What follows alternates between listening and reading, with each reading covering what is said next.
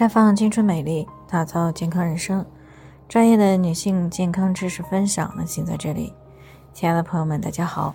首先呢，还是要分享一下我们的联络方式。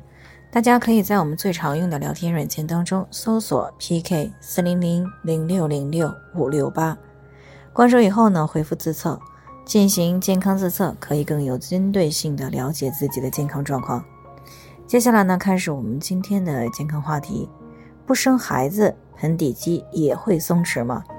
听众付女士呢，最近过来咨询呢，说自己今年二十九岁了，因为比较胖，一直呢也没有交男朋友。那最近呢感冒了，一咳嗽呢就有少量的尿漏出来，这让她呢感到有些羞于启齿。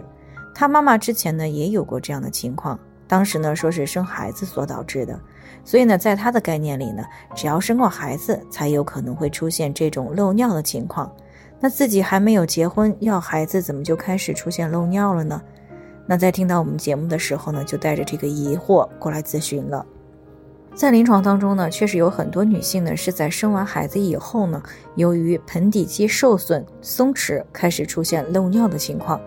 通常呢就是稍微的一用力，或者呢不小心打了个喷嚏啊，或者大力的咳嗽了一下，甚至是大笑了一会儿，裤子呢就湿了。但是呢，事实上有盆底问题的不只是产后的妈妈。那有相关资料显示呢，我国女性尿失禁的总体发病率呢，大概为百分之三十点九，而且呢是呈现一个逐年上升的趋势。那么即使是未生育的女性，那么也是有可能会出现盆底肌功能不足的问题。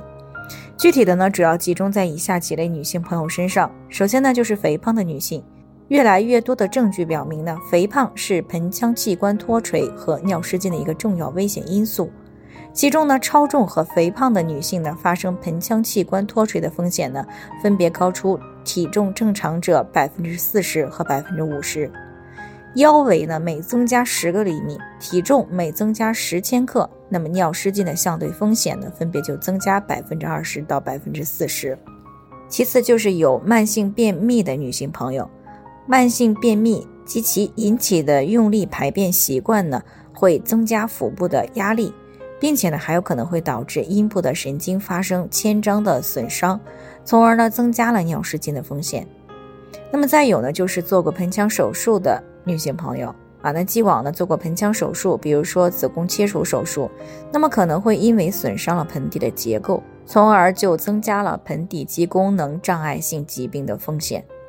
另外呢，像患有慢性咳嗽。从事高强度体力劳动的女性呢，都会给腹腔和盆底肌呢带来压力，并且呢可能对盆底肌肉组织呢造成机械损伤，从而呢也就增加了盆底肌功能障碍性疾病的风险。